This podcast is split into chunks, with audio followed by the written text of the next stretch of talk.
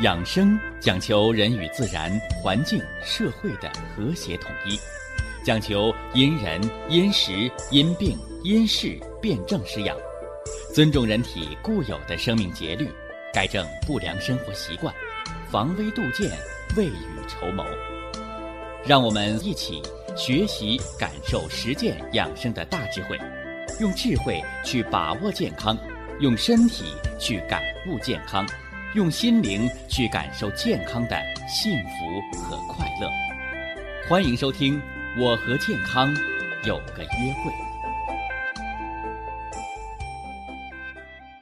下面有请徐老师讲解博弈文化的大智慧，让我们一同感受健康带给我们的快乐。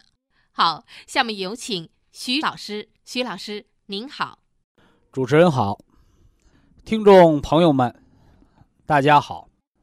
我们的趣味科普养生节目啊，哎，就是希望把复杂的养生、防病、健康、长寿的知识，把它趣味化，把它生活化，把它融入到咱们百姓的生活当中，让大家呢，啊，张嘴。哎，就挂在嘴边的顺口溜，是不是啊？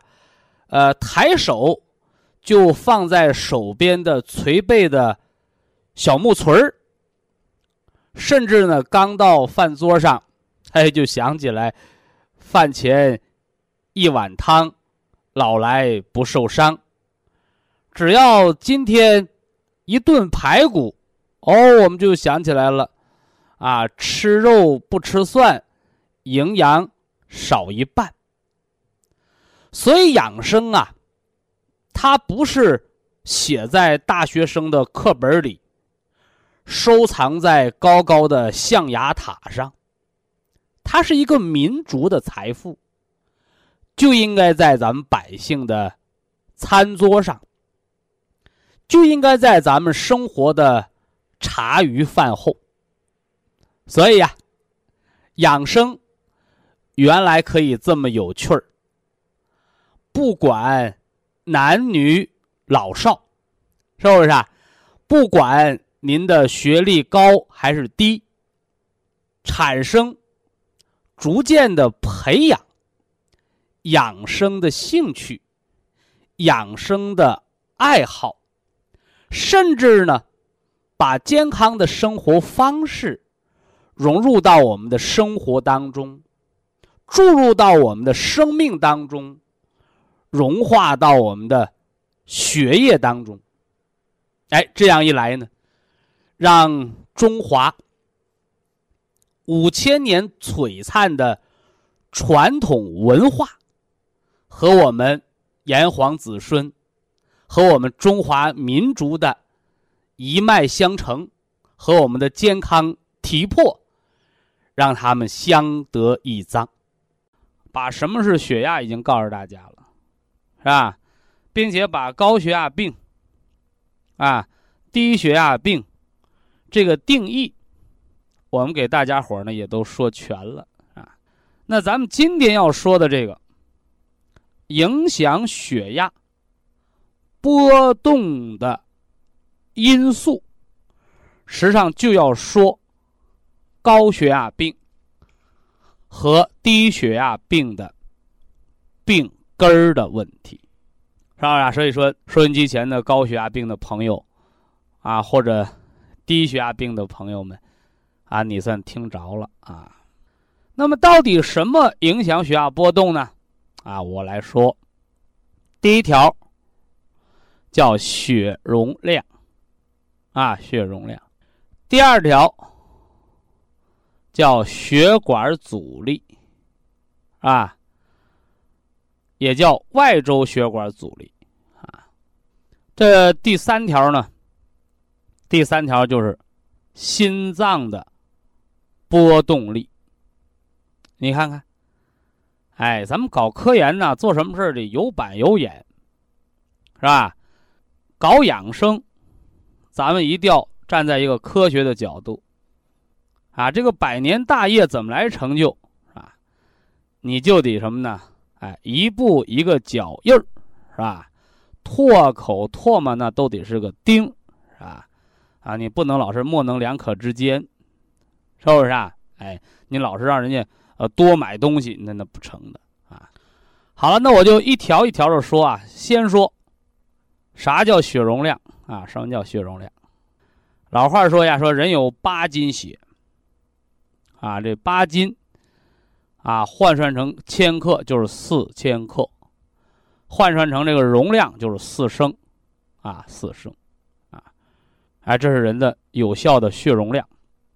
回过头来呢，大家要知道啊，那个胖子比那个瘦子，他就血多，是不是啊？哎，呃，这个是西医的说法啊，生理学的说法。那么我们中医呢？我们中医也认可呀，啊，怎么说呀？胖人多湿啊，什么是湿啊？湿就是水呀，啊，人体呀，百分之六十七点七，三分之二都是水做的。人的血当中呢，百分之九十五都是水做的，你是不是啊？哎，所以胖人多湿，为什么大胖子容易得高血压呀？你的血多呀，别人八斤你就九斤呢，是不是？啊哎，一个缸，一个大缸是吧？你能装八桶水，你结果倒了九桶，那水是不是搁缸里就溢出来了？是不是？啊哎。那你缸水满则溢，那人大胖子，你血多了，他溢不出来呀，溢不出来就憋的血管就发膨胀，怎么着啊？啊，胖子容易得高血压，这简单不？哎，所以说高血压没什么复杂的，它简单着还容易理解啊。那瘦人呢？瘦人多火呀，是吧？瘦人多火，是吧？瘦人多火的血就少啊，小瘦子，是不是啊？老口渴，为什么呢？血少啊，亏得很，是吧？血管都是瘪的，那血管瘪的。人家是八斤血，他六斤呢，是吧？他六斤血，那你算算吧，一缸能装八桶水，你就装了六桶，那半缸水啊，半缸水你拿舀子舀就得往下舀，啊，你舀浅了搂不上水来。所以那，瘦子他就容易低血压，是不是啊？哎，不但那瘦子容易低血压，你像那个女人生了孩子，产后大出血之后，你看，她是不是容易低血压呀？哎，那还有呢，平时吃饭不好的，啊，不爱喝水、不爱喝汤的，是吧？那皮肤啊一层一层皮，是吧？皮肤一点也不水灵。哎，这样的人呢，他也容易低血压，啊，还有呢，是吧？那个老吃那个减肥药，是吧？啊，说吃完人就瘦，怎么瘦啊？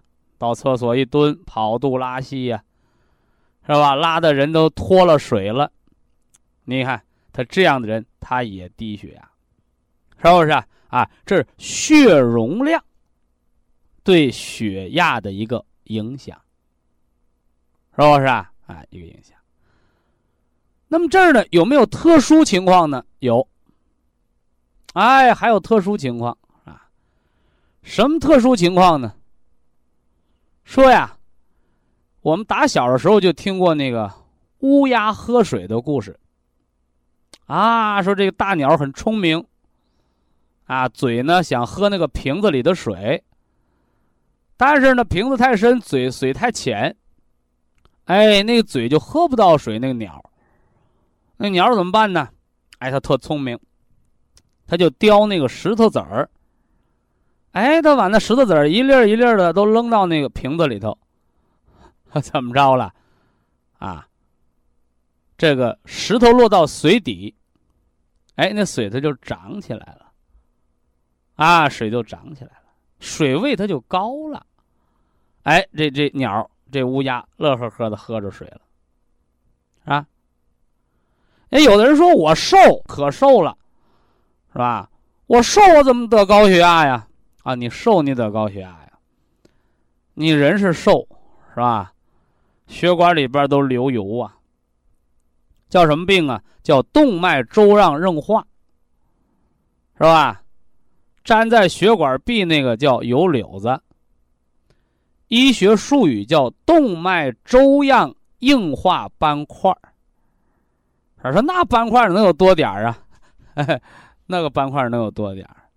你当你那血管跟咱家那油烟机排风扇那个气管子那么粗呢？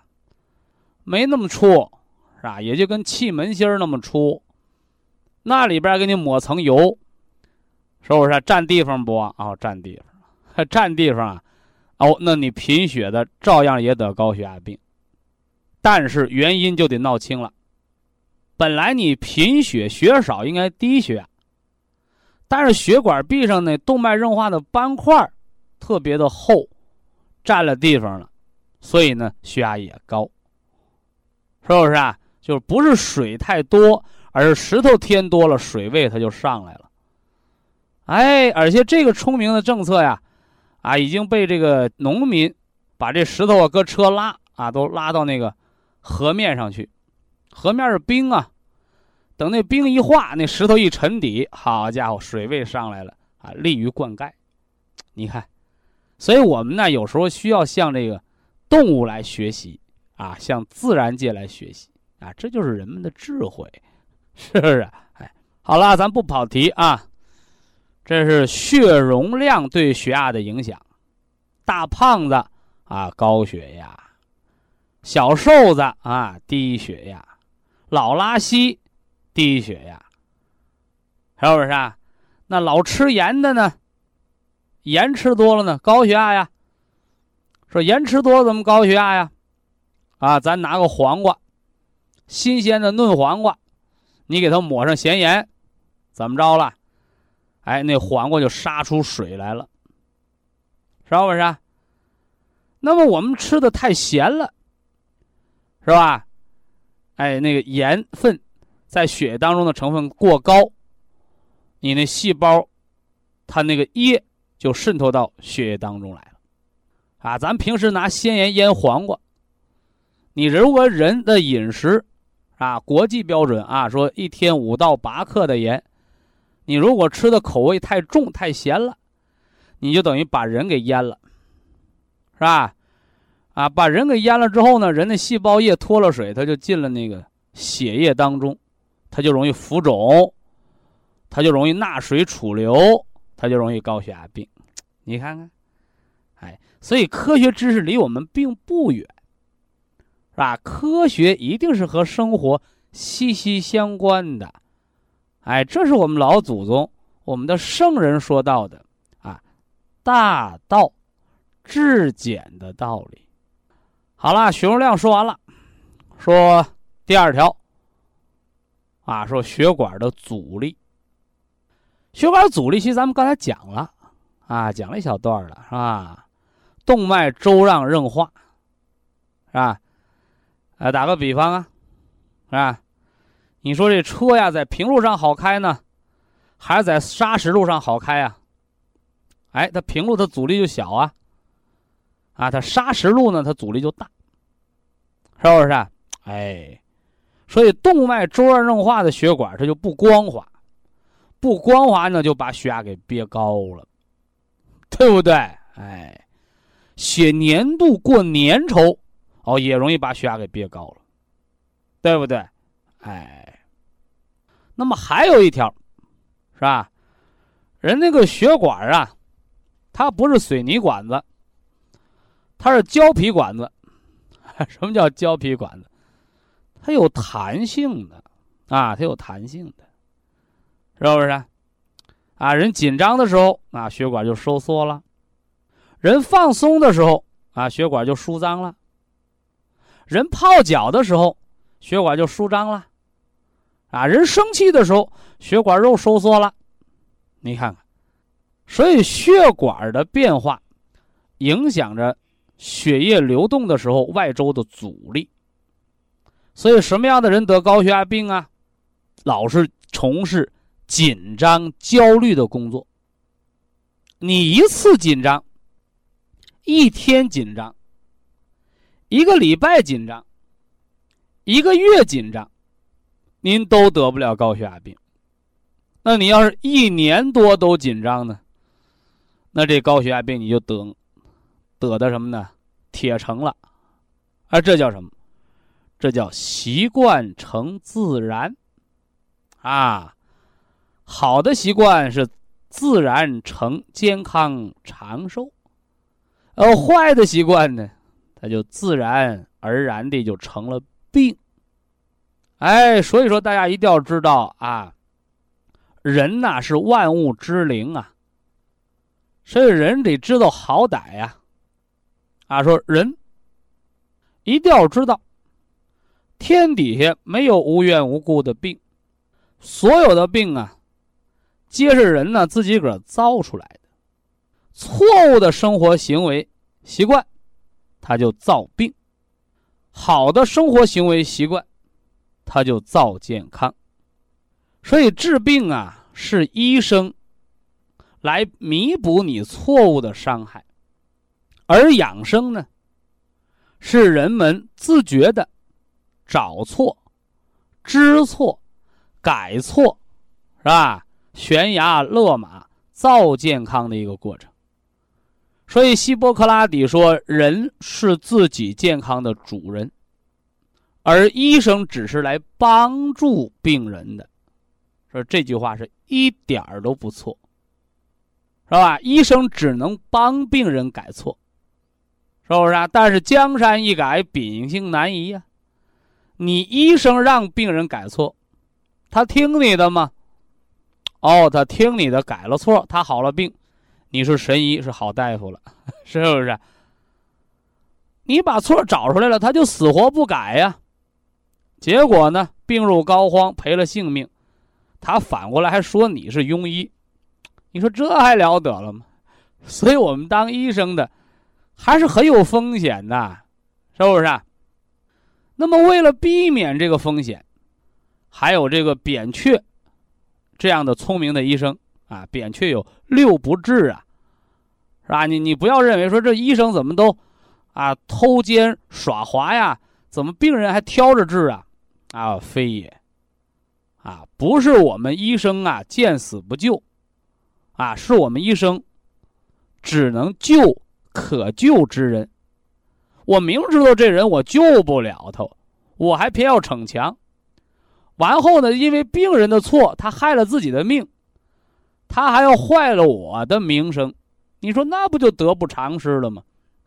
所以血管的外周阻力，一个是跟血管壁长了多少动脉粥样硬化斑块，一个是跟人那个血管的弹性和情绪。老紧张，弹性就强，是不是？它就容易硬化，老收缩，老痉挛嘛。你经常放松，你平时连活也不干，养尊处优，血管老放松，放松了紧张不起来，它不就低血压吗？所以低血压的人为什么要运动啊？哦，运动可以增加血管弹性。所以体力劳动者得低血压的机会很少。那么反之，啊，脑力劳动者。老是不运动的人，哎，得低血压的机会就比较高了。但是同样，大家要知道，血管的弹性它是可以改变的，啊，所以周期性的血管弹性变化，习惯成自然。你是希望它成为健康，还是成为病？哎，这个习惯决定血管弹性。以下是广告时间。博一堂温馨提示。保健品只能起到保健作用，辅助调养。保健品不能代替药物，药物不能当做保健品长期误服。影响血压变化的因素啊，不少这个听众朋友提意见了啊。这两天讲的知识太深了，是吧？什么血容量啊？啊，外周血管阻力啊，是吧？心脏的有效泵功能啊，是吧？这些医学术语啊，相关重点知识啊，我们有点吃不消，听不大明白了。咱们讲养生啊，咱们学这些生理学、病理学，包括血液动力学的这些专业知识干什么呀？咱还得简单化呀。呃，没错啊，大道至简，化繁为简。但是呢，一味的简单是不行的，有些基础、核心的问题，咱们千万马虎不了。所以呀，我为什么要把这个血压波动变化的影响的三大因素，为什么要拿出来要重点的讲？因为这个才是治疗高血压病、低血压病、中风病。包括风湿、类风湿性的关节炎，包括肿瘤性疾病，可以不客气的讲，是人体所有疾病在治疗过程当中，在经络气血通达过程当中，要掌握的一个基础课。你说它有多重要？学数学，你得先把这洋字码。是不是阿拉伯数字你必须得学懂了？学英语你得先把那个单词儿字母得背齐算了。那么学医学，尤其是学医学养生，那么一定要把血压得弄懂了、弄明白了。它为什么这么重要呢？因为血压是维持血液在血管里边。奔流不息，周而复始，循环不止的生命活力的一个表现，这是我们西方医学给血压的一个定义。那么从中医上来讲呢，中医说呀，气血是生命之本。那么这个血压，它又是气血活力的再现。中西结合啊，纵贯中西之后。我们认为，血压一定要让大家明明白白的能够认知、了解自己的血压之后，我们才能对生命健康、对我们的长寿、对我们自身的生命状态和疾病的走向，我们才能有一个准确的了解。影响血压变化的第一个因素，啊，说了血容量。讲了，人有八斤血，是不是啊？八斤就是四升啊。所以大胖子呢就容易高血压，为什么血多啊？小瘦子容易低血压，为什么血少？所以这是血容量对人血压的影响。所以生完孩子大出血的，贫血低血压，血容量少啊。还有呢，跑肚拉稀，出大汗。是不是啊？导致体内电解质紊乱，细胞液严重丢失了，体液丢失的，是不是啊？哎，还有一些消耗类疾病，人瘦的皮包骨头了，都容易低血压啊，这是血容量的影响。第二个呢，就是血管的外周的阻力啊。什么叫血管外周阻力啊？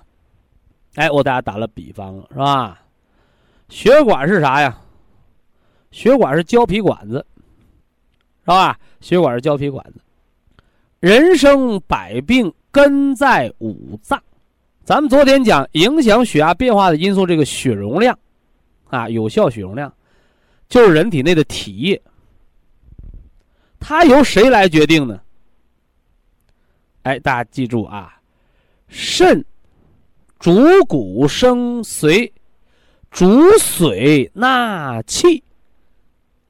这个血是由水分构成的，血当中的水分高达百分之九十五啊。哦，所以肾主着水，它就主管着血压，对不对？还有呢，五脏当中的这个脾脏，脾是主土的，土是来治这个水的。所以脾脏一定程度上也影响着血压的变化，这从血容量的角度来讲。那么当然了，心主血脉，啊，心主血脉，它是影响血的容量，还是影响血管，还是影响心脏？我们一步一步的深入的来研究血管的外周阻力。咱们讲了，血管是胶皮管子，胶皮管子有什么特点呢？能扩张还能收缩。扩张叫伸，收缩呢叫抽筋儿痉挛，叫屈。能屈能伸大丈夫，对不对？能屈能伸大丈夫。那么五脏六腑当中掌握着人的屈伸的功能的，是哪个大丈夫啊？哦，肝脏。肝主人一身之筋，啊，开始我一说这筋呢，好多朋友就知道了，就是那提筋儿，是吧？就想到了足弓啊。又想到了什么呢？关节韧带，啊，今儿咱们在家再多个知识啊，哎，多个知识。血管平滑肌，肠道的平滑肌，也就是说，构成人体所有的管道的这些肌肉，能收缩、能舒张的，这个都叫能屈能伸，皆由肝脏所主。所以动脉硬化是啥病啊？动脉硬化是血管病，血管的紧张性出问题了是肝的病。血管里边沾上油柳子了，是脾脏不能化湿。这个血管动脉粥样硬化长到血管内膜上了，这就跟人皮肤长湿疹似的。所以啊，经常有朋友来找我治湿疹。我都问他，你怎么长湿疹的？不知道，打的可痛快了。那今儿我告诉大家，人皮肤外边长湿疹，就跟你血管内膜上长动脉粥样硬化，它是一个道理。所以老年人那个脸上、手背上长多少老年斑，你血管里边就沉积多少动脉粥样硬化斑块。所以这是疾病表里相依的道理。那么血管的外周阻力究竟受什么影响呢？哎，受神经的因素。一，紧张啊，血管就痉挛了，是吧？一放松啊，血管就舒张了。所以长时间紧张的人得高血压病。长时间散漫的、懒散的人，或者是过度劳累，是不是啊？他消耗了气血。让血管没有力量来紧张了，哎，他就怎么的了？哎，他就得低血压。血管紧张是高血压，血管舒张是低血压。累的紧张不起来了，累的紧张不起来了，他不还是低血压吗？所以低血压有先天的，也有后得的。哎，但是大家一定要明白，低血压病不是什么不治之症。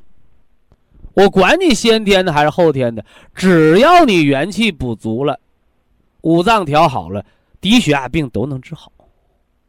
哎，高血压病也能治好。那至于说一辈子都治不好的，那是大夫唬人的话，啊，大家不要相信，是不是？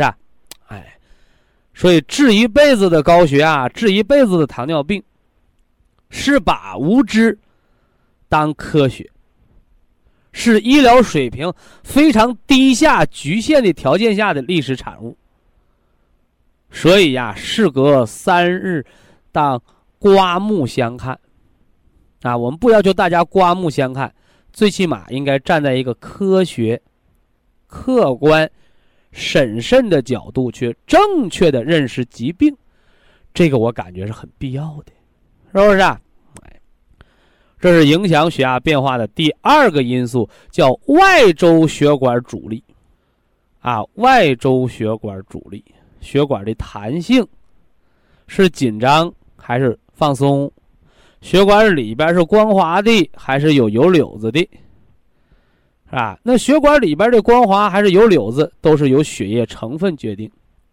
啊，前一段时间有个得脑梗的来找我，是吧？说颈椎动脉粥样硬化斑块多大多大？这个大夫要开刀，那个要做支架的。我问他咋得的，他说不知道。我问他血脂高不，他说不高。所以问到这样的人，他就属于不讲理，是吧？遇到不讲理的人，有时候我就生气。那 我就问他了，我说你血脂也不高，血压也不高，你动脉粥样硬化斑块我给你搁上去的。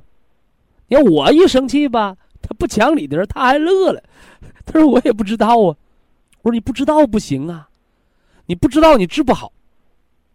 所以大家一定要明白这个道理，病长在谁的身上，谁就得吃亏受罪。是不是？你病虽然没长在大夫身上，但是作为一个好的医生，作为医者父母亲，医者父母亲，我不能让你吃亏受罪。我怎么才能让你不吃亏受罪？我就得让你心服口服，是不是？我得让你明白这玩意儿咋来的这病啊！啊，后来我们找着原因了，是不是？是吧？是原来血脂高，现在吃大山楂丸吃好了。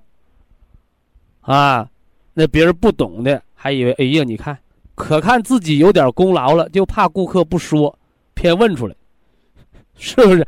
是这意思不？不是这意思哦。你原来血脂高，高的很长时间，才把血管内膜得糊上油柳子，成成动脉粥样化斑块。你入我的方子，大山楂丸啊。普参康啊，把血脂是整下来了，调到正常了，但你正常了，现在不假，而你血管上粘那个油柳子还粘那儿呢，所以咋办呢？你抠下来呀，抠下来要掉哪块就脑血栓，所以说你还得经过一段时间，这个一段就得是三个月或者半年，长时间的血液清洁，才能把原来。你看啊，原来是血里边油脂糊上的油瘤子，现在血液干净了，油脂不高了，你马上那个斑块就掉了吗？不对，它得经过一段时间，三个月、半年，血液当中包括你山楂丸吃完有胃气了，能化湿了，才能把那些清理掉。所以说我问你血脂正常，你说正常，那正常怎么长动脉硬化斑块？你是刚正常了。你要是一直正常，你不会得，所以要一直让它养到正常三个月到半年，你再检查哦，斑块就化掉了。所以治病啊，它不是一下子就治好的，它要经历一个过程。那这个过程，就是人得病的一个逆过程，是吧？养生啊，不是养什么长生不老，是吧？古时人养生说，人有是吧上寿。中寿、下寿，古代的标准是下寿八十，中寿百零，上寿一百二十岁。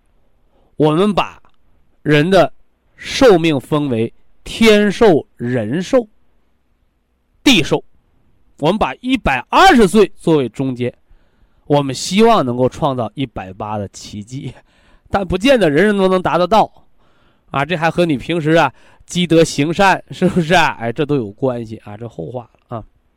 好了啊，这算把影响血压变化的外周血管的阻力的因素，咱们算说清楚了。啊，说清楚了是吧？哎，说影响血压波动变化的第三个因素，第三个因素啊，心脏的搏动的力量。心脏的波动的力量，说这个啥意思？是吧？这就是发动机啊，发动机，是吧？那你心脏有多大力量呢？哎，我告诉过大家，人手握拳的力量，就是你心脏波动的力量。所以心脏病一犯，那手为什么哆嗦了？为什么哆嗦了？心脏哆嗦，手就哆嗦。心脏病一犯，手握不动了，没有劲儿了，哎，心脏也没有劲儿了，心衰了。所以为什么一干活心脏犯病啊？因为手一累，心脏也累。嘿，这什么道理？听着啊，马上要听着，这块要重点了。人的手是由什么构成的？这是个老问题了啊！我十年前就问过大家，给过答案。一根手指藏着五脏六腑，手指的外面叫皮，肺主皮毛，手指呢有盖儿，指甲盖儿和里边那筋，那个韧带那腱鞘那筋叫肝主爪甲，那筋，筋长在骨头上，肾主骨。这筋骨皮都得搁肉连着，叫脾主肉。这筋骨皮肉都得有血才能活，没有血脉，那手是活不了的。心主人一身之血脉，怎么样？这老知识了吧？所以你手脏手的这个握的力量由谁来决定？皮，啊不是，骨头，啊不是，血脉，啊不是，啊是啥呀？啊是肉和筋。哦，这又到了肝主人一身的曲直，所以人手的握的力量是由肝脏的力量来决定的。所以为什么久而劳累呀？它容易伤肝呢？它容易得心脏病啊？有人。可能这块有疑问了，咱们是研究心脏还研究手呢？你谁能把心脏掏出来给我研究研究？不能。但你手是不是都有啊？所以这就是中医的触类旁通。我通过手来给你做模型，你就认识到你心脏是什么结构了。所以心肌有量量还是没力量？心肌缺血。心肌那个叫什么？左心收缩无力，心脏收缩没劲儿的，找谁？找谁呀？找肝啊，找肝是吧？回过头来呢，我们那个心呢，老突突，老胆小，老不定神的，是吧？就像人那个手钻个跟头，手腕子一触地，呱唧，手腕子压缩性骨折了，说明他有骨质疏松。所以心脏都定不住神儿的，找谁？找肾，啊，找肾。那老得心肌炎的呢？老得心包积液的找谁呢？心肌炎和心肌内膜炎，找肺。是肺的感染所导致的，叫肺部主黏膜和皮毛了。那心包积液的找谁？找脾，脾不化湿嘛，跟皮肤长湿疹是一个道理。是不是？那这人呢，老抑郁症，快乐不起来，找谁？哦，这个找心，心主人一身之神明。所以呀，以手做模型，观手便知心。一根手指连接五脏六腑，一个心脏，一个心脏。心肌缺血、心肌炎、心包积液、心衰。心脏的瓣膜关闭不全，等等等等，这些病不是心脏自己个儿的病，谁的病？五脏六腑皆可治，皆可治。记住，不是治疗，是导致心脏得病。所以，这大家注意了啊，这块是要关联的。你有的那个脑萎缩的呀，老年痴呆的。特别这些老哥哥老姐姐，咱脑瓜慢点转啊！刚才我讲了，五脏六腑皆可以导致心脏的病，而影响血压波动变化的，又决定于心脏的这个力量。所以，影响血压波动变化的心脏的力量的来源，又由谁来决定呢？答案是五脏六腑。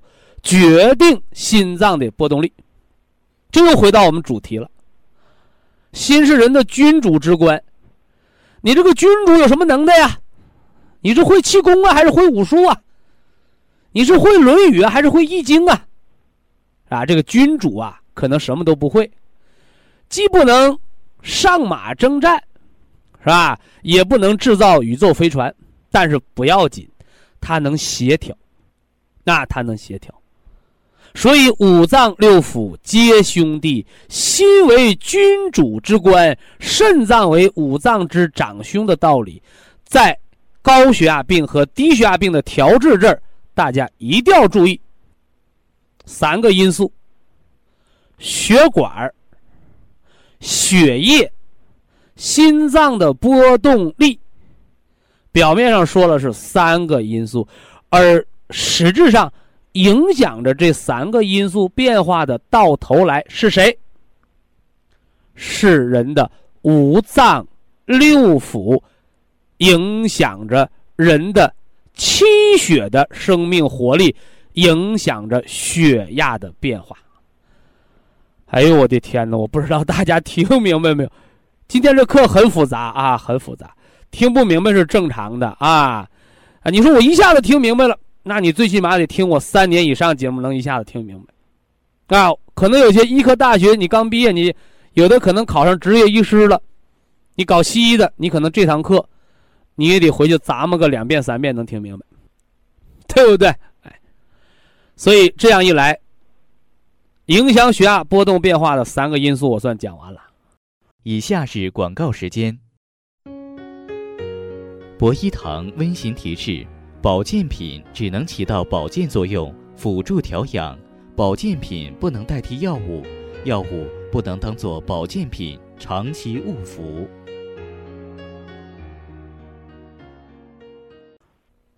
关于血压方面的养生和防病的知识，是吧？给大家讲了什么是血压，是吧？血压。是推动着血液在血管当中奔流不息、循环不止的生命的一个活力。那么这个力量呢，要是弱了，低血压的人他就会活力不足，是吧？低血压的会天天困倦、乏力，是吧？没精神，是吧？没胃口，是吧？尤其是那个女同志，到了育龄期了，你血压低，是吧？气血生化的就少，哎，一定程度上呢，就会出现停经，连月经都不正常，你拿什么生孩子？啊，所以低血压病、贫血容易导致女性不孕，是吧？那血压高呢？啊，血压高，是不是人的活力就特别旺盛啊？啊，实际上非也。啊，血压高，活力就会亢进，血奔流不息，把血管冲破了，那叫脑出血，那叫眼底出血，那叫中风，那叫血行经络之外，是吧？血压低，我们知道气血亏，那血压为什么会高啊？是吧？是不是人的营养太多了，它才高的？啊，非也。高血压病和低血压病的原因是不一样的。低血压病的原因源于不足，因为亏它才低，所以低血压病人的元气比高血压病的元气要亏得多。那高血压病是什么原因呢？高血压病的原因呢，它是源于堵。啊，血压为什么会升高啊？是吧？是人太兴奋了吗？啊，非也，是堵了。啊，长时间的紧张、压力过大，吃的太好，血太黏，血管呢神经紧张性太高，老熬夜不起早，得血管淤阻，人就会缺血。为了不让缺，那么人的元气就会保护性的升高血压。所以高血压病刚得的时候，一期人很舒服，啊，没有什么不良的感觉，啊，只是血压高了，但人没感觉，对人也没什么伤害，这个叫一期高血压。但是呢，没有伤害是一时的，是不是？啊？就像一个车，新买台车，偶尔啊，谁还不超载一次两次的，没什么了不起的，是吧？警察没抓着，没罚款。啊，自己那新车也抗造无所谓。好家伙，你要是天天超载，得这车就提前报废、提前大修了。所以人也是这样的，是吧？人有七情六欲，是吧？生活有悲欢离合，是吧？哪有事事顺心、天天如意的？啊，今儿生个气，啊，明儿加个班，啊，家常便饭的事儿。但你别把它当习惯，生气当习惯，加班当习惯，劳累当习惯，那你就得习惯血压升高，长时间高，高到你身体吃不消的时候，哎，你就出现了心脏的缺血、眼底动脉的硬化、脑的缺血，尤其是你再吃点降压药，你会提前出现血管的损害。那高血压病呢，就进入了二期。二期高血压呢，又叫冠心病期高血压，啊，也叫动脉硬化期的高血压。那是这个阶段的高血压呀，血管的损害只是功能性的。啊，什么叫功能性的？啊，零件还没坏，只是功能不大正常了。只要调养得当。还是可以彻底的恢复青春的，但是呢，有些人这个时候他继续执迷不悟，他怎么着啊？我吃点药就得了吧？一种降压药不成，我吃两种嘛。结果便有了高血压病的联合用药，吃吧。转眼间高血压十年二十年过去了，稀里糊涂的降压药越吃越多。赶着联合用药，血压也降不下来的时候，眼底出血、脑梗塞、脑出血、心肌梗塞、肾脏功能的衰竭已经悄然发作。那么这个时候呢，高血压病也走到了它的终点站，叫三期。所以三期高血压病。我把它叫中风期，也叫降压药不灵期。大家伙还琢磨琢磨，咱们讲中风的时候讲过六大原因，其中给大家介绍的高血压病什么时候得中风啊？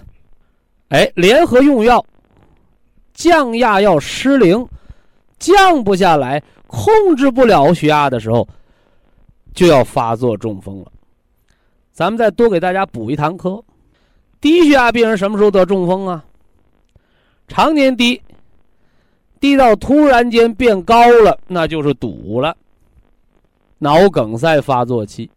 所以呀，借着高血压病的三期、一期、二期、三期的形成过程，是吧？咱们给大家又等于复习了中风的历程。所以经常有朋友找到我啊，我们家老头中风刚得啊，家里老伴儿中风病倒，是吧？一问什么原因不知道，你是真不知道还是假不知道啊？所以今天呢，真相大白了，有人是真不知道，有人是知道了装糊涂，啊，告诉大家，中风，它不是一天得的。没有个十几二十年的积累，没有个十几二十年的错误的累加，中风何以爆发呀？所以中风病可防不可治。非常感谢徐正邦老师的精彩讲解。下面有请打通热线的朋友，这位朋友您好。这位朋友您好啊。我说不标准。呃，您是哪儿的听众？呃，我是浙江丽水的。哦，浙江丽水的听众。哎，我姓杨。啊，姓杨。哎，哎，你嗯，七十四岁了。哦，七十四岁了。哎，我是真正博医有缘人。哦。我已经，呃，两年两年多个听众了。哦，两年多的老听众哦。哎哎哎。嗯，我听你的节目听了以后，我主要是没文化，我也很想给你打电话，但是我表达不出来，因为我很紧张。咱们的目的就是让一些文化不高的人也能听懂，也能学会养生的方式方法。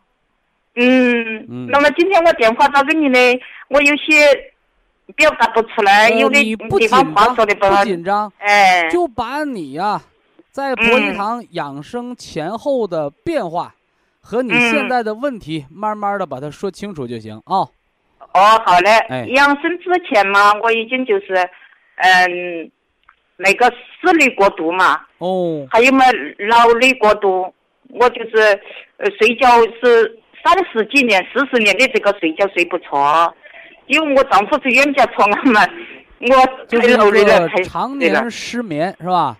哎哎。嗯，我甚至于几天几个月，或者我不睡觉的话，我照样的这个呃上班，我上大夜班，嗯，这个家里回家来家里做家务就事是情，老是不睡觉，还得坚持哎。工作，是不是啊？哎操持哎。家务，哎，对对对，因为我家庭太复杂了，因为我丈夫冤家错案，我有三个小孩子，嗯就看。看，靠我一个人来顶了。嗯嗯，嗯，如果这个呃以后我嗯到医院嘛看病呢也不花钱的，但是药吃了呢总是没有效果。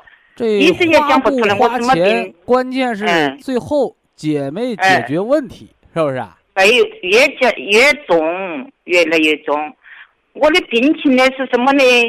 就是呃发烧发烧，烧了体温是不高了，就是全身像针扎样子。医那个就叫末梢神经炎，哎，对了哎，神经，我听你的节目，哎，说我这个心结了，你帮我打开了，谢谢徐老师。哎嘿哎，嗯，这以后呢，就是经过两年，快两年、三年了，这五月份都三年了，但是经过调理了，好了，现在是好了，能睡觉了，是吧？哎，能睡觉了，哦，也能吃饭了，你看，但是呢，跟我呢有一个什么呢？我就是违背了徐老师你的这个课程，就是我听了耳朵，嗯，听了我就会忘记，因为我没读过书，嗯我记录不下来，个这个就忘记了。我有马屁打意了，就是十一月份嘛，那个天气突然之间变化了，我晒太阳，太阳一晒的呢，就是说衣服衣服打湿了，又在凉的地方呢受凉了，就是热的时候又很痛受寒了，哎，嗯，我肩很痛，背心痛呢，又又就是个我前面的胸，呃，胸口头下去就是那个膻中穴下面那些，就我气都抽不上来，就是我哦，这个，叫胸痹症，哎，就是胸口弟们啊，憋着气上不来嘛，哦。哎这就得检查心脏和肺脏了，是吧？要揉哎我膻中穴，要膻中穴再磁疗脚垫儿。嗯，你这个胸口气上不来，人活的就是这口气的畅通啊，嗯嗯哎，嗯那对心肺都有影响啊。嗯，哎。我听你的节目以后呢，呃，我睡在床铺上了，就是相当痛了，痛了，我不能动，睡在床铺上平平的睡起，我总共睡了二十二天，才然后在稍微好一点点。躺。了二十二天，你说说，哎呦，哎呀，不是不能动了，一动的话，那个气就上不来，就是嗯、就痛了，肚哎子里抽一定起来要。及时检查心脏了啊。嗯、检查心脏了，结果我到医院嗯不能去。呃，今年的一月份体检的时候，他说都是好的，什么都是好的，没有没有什么问题。那他得对但是我您这个身体状况得说出个一二啊。嗯，哎，他说不出来，他不跟我说。我起来就是头昏，那个头嗯，心里恶心呕吐，血压呢就有七十多岁躺大半个月，这是非常危险的。哎呀，没办法，你说躺着，这就爬起来了，那爬不起来，七十多岁怎么办呢？呃，我没办法，我家里没有人，我一直一个人都起来，哎，自己烧开水做那些了。所以我们说呀，人到老了啊，你有儿有女，你有钱有粮，他不如有啊嗯。活动自理的健康。谢谢徐老师，哎你给我打开了心结，嗯，因为我那你现在人能起来了，到当地诊所，大夫给看出个什么病来没有啊？嗯，结果起来以后到诊所吧，就给我挂针，挂针呢挂了四天都没有用，我个呃血压哦呢高起来瓶，打了四天，嗯，呃，血压高压呢高嗯九十，低压呢呃呃高压一百九，低压九十。高压那一百九，那容易中风啊。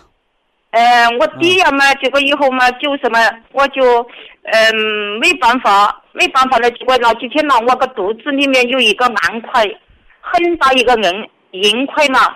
我晚上一睡觉就推肚子，推疼中穴，那个推也推了好，结果那天晚上那都咕咕咕咕的响，想了以后呢，就是那个大便拉出来是黑的，大便拉了以后就出了那个红的血，红的血出两天。我说，哎呀，徐老师讲过要吃那个，要吃止血方喽。哎，嗯止血方。没错。两天血血先血过了以后就没有了，哦哦。呃，先血过了以后就没有，血压，血压现在下来没有？血压？血压下来了。哦，下来了。嗯嗯。哎，我就到博医堂，要保保一堂护我颈椎，就是椎动脉狭窄，血压哎超过一百八就容易中风了啊，要小心。啊哎哎，哦哦，嗯，我在叫我的女儿，我叫我儿子到博医堂，嗯，打电话，我打电话跟杨老师，我怎么跟我调的，他就给我吃的第一呃代，我来的补给你调肾康，，我给你调啊哎。哎，你现在给我调一下可以吗？按十二粒吃，嗯因啊为你这个是中风没中成，在哦中风哦门口啊叫晃了一圈儿啊，嗯嗯因为这个叫嗯小中风，嗯。短暂性啊脑缺血发作嘛，是吧？哦哎，拿出来来三个月，十二粒蒲参康嗯，Q 十四粒，嗯。硒两粒，嗯。而后呢，吃个参虫草颗粒四包，嗯。加上红景天胶囊嗯。四粒儿，嗯。哎，是按防预防中风的方案来给你保健调理。嗯。完了，那个脖子呀，嗯。呃，睡觉前呢要搓搓脖子，嗯。起床前呢也要搓搓脖子。嗯。总而言之呢，就是在你站着躺下之前和躺着站起来之前，嗯。需要这个颈椎受力的时候，一定要常搓脖子。嗯。哎，不然呢，你那椎动脉狭窄是容易诱发中风发作的哦。哦哦，而且你那个不是什么高血压病哦，啊啊哎啊，高血压病是慢性病，嗯不是突发得上的。嗯哎，他不能说今天得明天好，特别你嗯那个高压一百八九，是不是低压波动不严重的，你这个都要嗯。预防颈椎狭窄。哦，哎，在床上要找把枕头啊，把你的嗯。枕头搁手拍一拍，嗯拍实了，让你的脖子哦躺在上面最舒服，头不晕的时候就可以了。哦，哎，包括你可以把磁疗脚垫缝到你家里普通的枕头上，你这个嗯都可以用。按这嗯方案调理三个月，尤其是春三月，是中风复发和加重的高发季节。另外呢，中国人老话上有会有这样的说法啊，叫七十不留餐，八十不留许啊。你像年轻人，四十八九、五十一二得中风，他都能缓过来，是不是啊？人到七十岁、八十岁，你要再得中风，那康复起来的困难就比较大。所以要防中风胜过治中风，是吧？另外，老人也是有儿女啊，人过七十岁啊，尽量不要自己生活，是不是啊？咱别说指望着儿女养老，咱最起码有什么个意外，有人帮帮忙嘛，是不是啊？我们祝老人家好人好运。现在爬起来了，咱们把这春天的防中风工作做好，希望老人家的颈椎病也早日康复，啊，那个便血那个回后啊。呃，再吃点这个这个双歧活菌因子，晚饭后两包养养胃肠。只要有血便，就要吃止血方。有机会呢，到医院查查这个血便的原因，是不是啊？为什么拉血？是溃疡性结肠炎出血啦，还是急性炎症，还是有什么瘤子？你这个要查明白了，再有针对性的让医生来治疗啊。我们祝老太太健康长寿。好，非常感谢徐正邦老师。我们明天同一时间再会。